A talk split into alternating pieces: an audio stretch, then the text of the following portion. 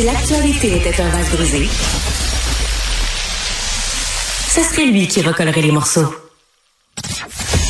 Martino. Le choix des connaisseurs. Je vais vous avouer quelque chose. Je dors mal ces temps-ci et c'est à cause de Stéphane Bureau. Stéphane Bureau gâche mes nuits.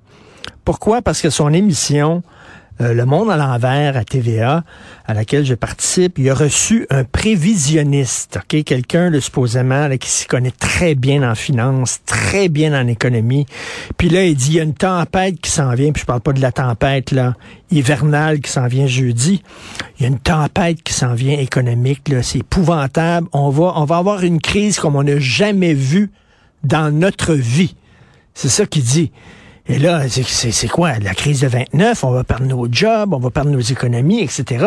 Ça me fait peur. Donc, je dis, ben, pour me, pour pouvoir mieux dormir et pour vous aider, vous aussi, à mieux dormir, on va parler avec Fabien Major, planificateur financier, conseiller en gestion de patrimoine et auteur. Bonjour, Fabien. Bonjour Richard. Je me prépare à la tempête hivernale de demain. Euh, je sors ma tuque et ma pelle. Est-ce que je dois me préparer à une tempête euh, financière en 2023, Fabien? Crois pas. Euh, cependant, celui que vous avez entendu à, l'émission Le Monde à l'envers est, un prévisionniste, justement. Puis des prévisions, c'est basé sur un paquet de variables. En fait, il y en a des milliers, voire des millions en économie. Et les plus importantes, ce sont des variables sociales. On peut très bien prendre les chiffres, une photo, un instantané maintenant, on va projeter ça dans le futur. Il faudrait évidemment que tout soit stagnant, tout arrête et qu'on ait carrément un, freeze de la population, puis qu'il n'y a personne qui hmm. change de job ou quoi que ce soit, mais c'est impossible. Hmm. La lecture euh, de, François, euh, elle est euh, certainement spectaculaire, mais en même temps, c'est quelqu'un dont c'est la job. il est alarmiste depuis euh, une trentaine d'années. Oui, il a vu juste, mais a crié au loup tous les jours à un moment donné. Hmm. Il y, a, un coyote qui se présente devant toi. Puis tu dis, je l'avais dit, hein? Parce que là, il, prévoit euh, l'avenir, euh, comme vous dites, Fabien, il prévoit, il prévoit l'avenir en, se basant sur la photo d'aujourd'hui. Sauf qu'à un moment donné, c'est pas une photo. La réalité, c'est pas une photo, c'est un film. Ça bouge. Ça, change. Aujourd'hui, j'ai vu dans des modèles de prévision d'inflation quelque chose d'hallucinant que je m'attendais pas du tout. Une chute dramatique de l'inflation en 2023. Ah oui. Une surprise de taille qui pourrait provoquer tout le contraire, c'est-à-dire euh, sursaut boursier incroyable et aussi un sursaut obligataire jamais vu dans l'histoire. J'ai vu ça ce matin, puis le hmm. modèle y tient.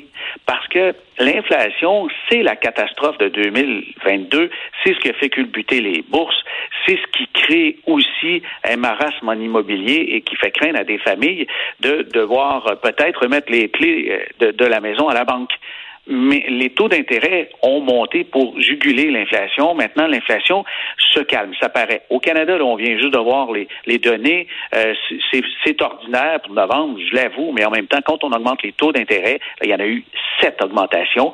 Ça prend six à dix-huit mois avant de se manifester concrètement. Ça nous mène au printemps.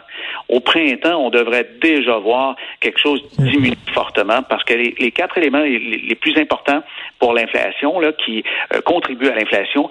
On a eu d'abord la fameuse chaîne d'approvisionnement, ça s'est apaisé. L'énergie, le prix du baril de pétrole est passé de 130 dollars à 75. Là, à la pompe, on trouve l'essence en bas et 30. Ça s'est mmh. apaisé.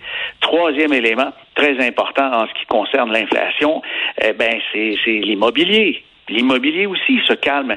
Mais le quatrième point, on en est moins sûr. Trois sur quatre qui s'améliorent. Le quatrième, pour moi, c'est les salaires il y a pénurie de main-d'œuvre et les employés, pour rester en place, qui n'arrêtent pas de ben se faire pour changer de job, ils exigent des plus gros salaires qui peuvent maintenir l'inflation. C'est ça, parce que finalement, Fabien, euh, plus on a d'argent dans nos poches, plus il va y avoir de l'inflation. Puis en nous donnant des chèques, on le sait que le gouvernement a même euh, euh, signé pour 27 milliards de dollars de trop en chèques de PCU. Est-ce qu'ils n'ont pas contribué à l'inflation aussi? Ah, Carrément. Je, vois ça comme quelqu'un qui se plaint, qui est tanné de fumer, puis il dit, bah, regarde, m'a t'encouragé, je te paye un paquet cette semaine. donc, voyons donc. c'était électoraliste, mais c'est pas ça agir en bon père de famille. Qu'est-ce qu'on devrait faire pour se préparer pour 2023 là? Euh, monsieur et madame tout le monde avec nos économies, on fait quoi là? Ouais, il, est clair qu'on ne les enferme pas à triple tour. Autant avec son hypothèque qu'avec ses épargnes. C'est pas parce que vous voyez des, CPG à, à 5% que c'est la solution à tout. Vous allez enfermer votre argent, vous y aurez moins accès et bien sûr, 2023, on voit plus clair. 2022, c'est l'année du grand mmh. brouillard. On, on, voit pas. Piloter aux instruments. Mais pour 2023, on voit que le ciel s'éclaircit à plein de niveaux parce que l'inflation s'apaise. Et puis là, on devrait certainement avoir moins de dettes si on veut soit profiter d'opportunités, soit subir un peu moins la pression si jamais notre hypothèque est à renouveler. Les dettes coûteuses, c'est toujours, on le répète, les cartes de crédit.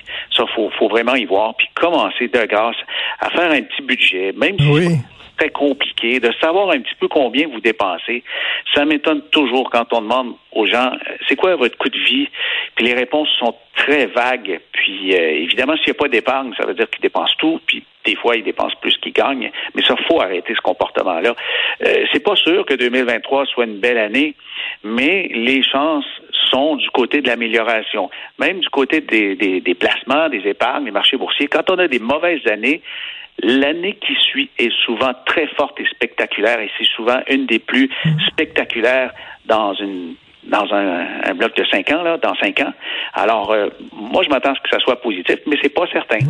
Et on, a, on a beaucoup parlé, Fabien, au cours des derniers, euh, dernières semaines, euh, de, de notre mauvaise maîtrise de la langue française. Hein. On dit il y a beaucoup trop d'analphabètes, mais je m'excuse, mais il y a une mauvaise, il y a un manque de littératie économique. Ça, je le répète souvent.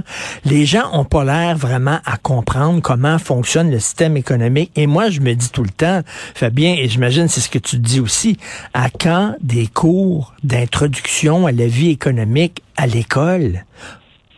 Oui, oui, oui. Puis il faut commencer très tôt avec des exemples concrets. Oui à parler, par exemple, euh, de, déficit, de, un petit peu de budget, mais pas avec des trucs très complexes. Je crois que les non, mais Comment fonctionne une carte de crédit, par exemple?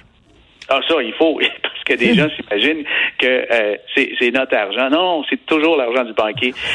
Aujourd'hui, faites quelque chose et puis collez-vous un petit, euh, un petit papier collant sur votre carte. Écrivez, ce n'est pas mon argent pour vous en rappeler à chaque fois que vous en servez. Oui, mais on, dirait que la devise du Québec, c'est pas je me souviens, c'est on est plus riche que vous le, que vous le pensez. C'est la devise de la Banque Scotia. On dirait que c'est notre devise nationale. Oui, oui. On, transforme comme Donald Trump des dettes en actifs. Oui. Donc, euh, je peux dormir comme faux sur mes deux oreilles? Oui, oui, certainement. Tu peux dormir comme faut parce que euh, Trahan, là, avec euh, ses, annonces de catastrophe, c'est ça, c'est un instantané. Il prend la dette américaine. Il y a aussi tout le contexte géopolitique et puis montée de la droite euh, dans certains pays et puis euh, on faut, on faut pas faire ça. Mettre toutes les mauvaises nouvelles en paquet, là, oui. évidemment, on, va stresser, le cœur va nous lâcher. On, on se souvient qu'en 2008, on a traversé une sacrée grosse crise. Est-ce que ça va être 2008 euh, bis? Non. Non, il y a de l'emploi. L'emploi fait foi hmm. de tout. Quand notre hmm. voisin, notre frère, notre cousin, notre chum, notre blonde travaille, ça va. C'est quand il y a du chômage qu'on peut être inquiet et des hmm. faillites en série. C'est un peu ce qui s'est produit en 2008-2009. Il y a eu vraiment des excès et ça avait commencé avec des excès immobiliers, avec la spéculation, avec les fameux papiers commerciaux. Ça a pété et ça devait péter. Puis surtout, tout le chômage qui s'est ensuivi, destruction de valeur, fermeture des banques, c'est une situation qui s'apparentait à 1930. Mais là, on n'est tellement pas là, là. C'est vrai, quand le travail va, tout va, et là, il y en a de la job, euh, il y en a beaucoup, et c'est vrai, c'est un bon signe. Merci, joyeuse fête, Fabien Major, planificateur financier, conseiller en gestion de patrimoine et auteur de plusieurs livres sur l'économie. Merci beaucoup, Fabien. Merci, au revoir.